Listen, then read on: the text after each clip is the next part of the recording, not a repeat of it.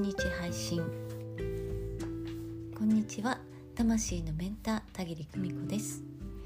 えー、いつもね夜に配信しているのにこんにちはと始めて申し訳ありません、えー、お昼間にねお聞きになる方も多いかなと思ってお昼ベースでお話ししています、えー、絵本集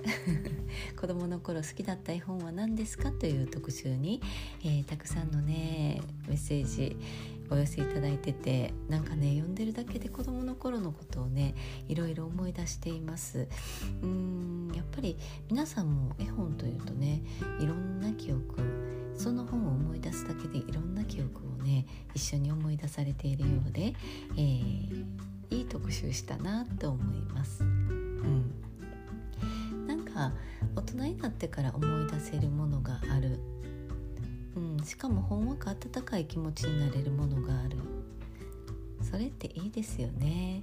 毎日寒くってなかなかねこう体が縮こまってしまってね。でまあ状況的にもお家の中にいるということがね多かったかもしれない。この3連休も。えー、だけどですね心の中想像力の中ではですね絵本のようにさまざまなね世界に飛んでいけるそれがね物語の良さかなというふうに考えています、えー、このメッセージご紹介しようかなと思います。えー、っとねあ私がねご紹介した林明子さん私も大好きでしたというねメッセージいくつもいただいています。うん。も大好きです。小さな胸いっぱいの不安やドキドキや褒めてほしい気持ちくすぐったい気持ち。ページをめくるたびそれが自分の喜びのえ自分のことのように感じていました。だって。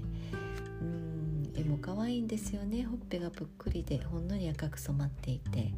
そうなんですよ。私のね娘がね子供の頃この林明子さんの描く女の子幼子のねえっとすごく似てたんですよね。だから余計にねなんか可愛くってね。うん。それからね庵野光政さん調べてみたら初めての算数とか家にいろいろありました。だって。そうあの方のね絵本旅の絵本とかね大人向きインテリアとして飾っててもね美しい絵本が多いのでね絵はがきみたいな感じ、うん、おすすめです。そしてこの方のねお好きだったもの一冊あげてくださっていて、えー、うさぎのくれたバレーシューズ大好きでしたというふうに来ています。えこれはね阿波直子さんとおっしゃる方のね作品。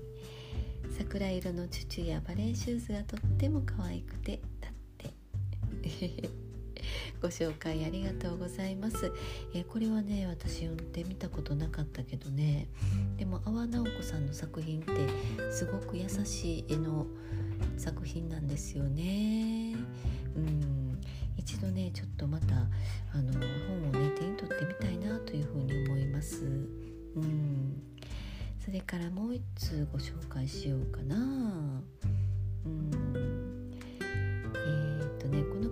好きな本はね「ベッドの下に何がいる?」だってジェームス・スティーブンソンとおっしゃる方のね、えー、文章と絵の絵本え想像するとドキドキしたりホッとしたりドタバタで楽しかったですというふうにいただいています。子供たちにと思って買ってやっている気分でいましたが私が読みたかったんですねまた読み返してみますだってないと子供にねあげようと思ってね絵本を買ってね選んでいる時っていうのは大人が実はね読みたい絵本だったりする。えー、自分の記憶をたどってね懐かしいっていう感覚がするような絵本だったりしますよね。うん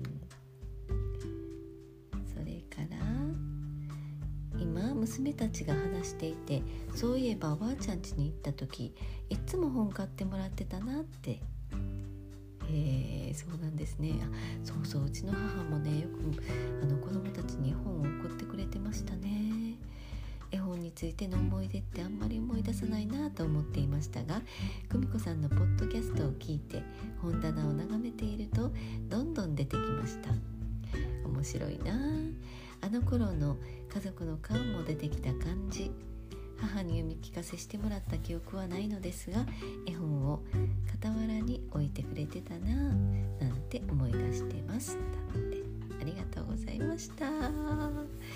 えー、皆さんね絵本のこととなるとなかなか、えー、熱い語りでねたくさん、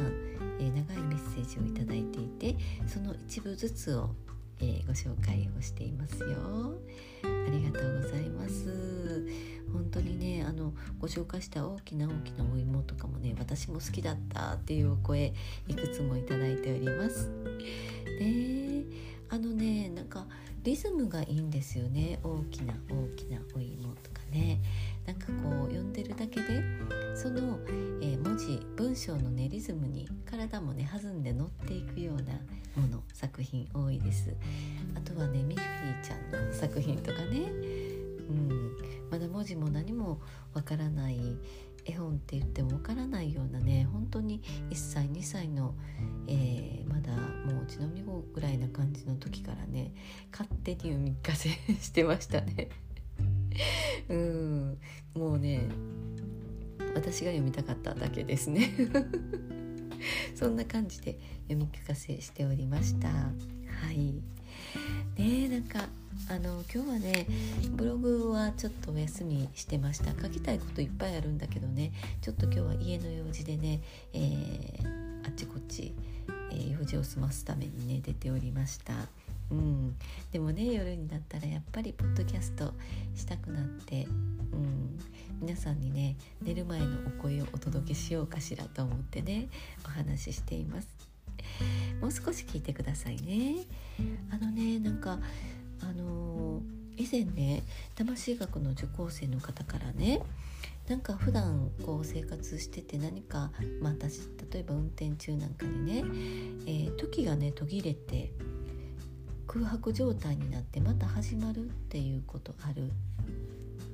久美子さんどうですかって聞かれたことあったんですよね。うん、一瞬ずれてまた時間が続いていったみたいな、うん、本当にね空白の、えー、何分間かがあるっていうふうにねおっしゃったことあって。なんか知らないけど、えー、今日ね絵本ご紹介しようと思ってたらふとそのお話思い浮かんだんですよね。うん。私ねあのよく車運転するんですけどあの通勤にもずっと車をね使っていました。去年のね5月までずっと。であの 結構スピード強なんでねあのついついスピード出ちゃう時とかあるんですけどね。私もこの方おっしゃるようにね、えー、時がね急にねあのワープしてある地点からある地点までの記憶運転してる記憶が一切なくてはっと気づいたら家の近くまで帰ってきていたなんていうことねよくありました。うん。最近はもうあんまりその定期的に車に乗るっていうことがなくなったからね、えー、ないんだけどね。以前は車に限らずねあの自転車に乗っていても、えー、全く違う方向にねずっと進んでいたり、うん、